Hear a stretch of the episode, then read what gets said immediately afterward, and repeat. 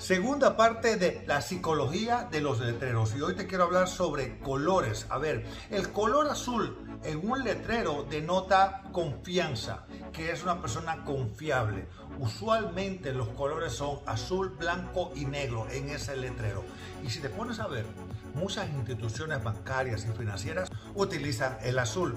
Y además, el 15% de los clientes que ven un letrero en azul un 15% superior al resto de que van y regresan y compran o hacen una transacción. ¿Por qué? Por la confianza. Otro color que, que denota tranquilidad, paz, el color rosa, el color fuchsia.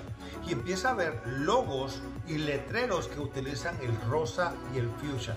Así que si estás vendiendo una casa muy, muy, muy chic, el rosado te puede funcionar.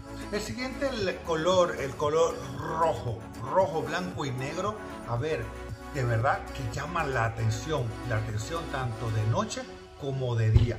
El color rojo tiene un porcentaje muy alto que te invita a, a accionar. Cuando veas un letrero rojo, fíjate que se te va a hacer muy fácil recordar el nombre, pero en el número, e igualmente te dice, hmm, voy a probar. Es más, cuando veas los letreros también en negocios, siempre va a haber un rojo con blanco, porque te llama a la acción.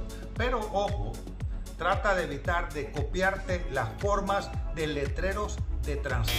Eso puede llamar la atención, pero negativamente. ¿Por qué? Porque confunde, confunde a las personas.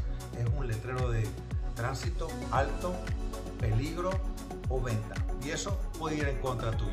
Otros colores muy eh, llamativos es el amarillo con el negro, pero igual se confunde con el tránsito.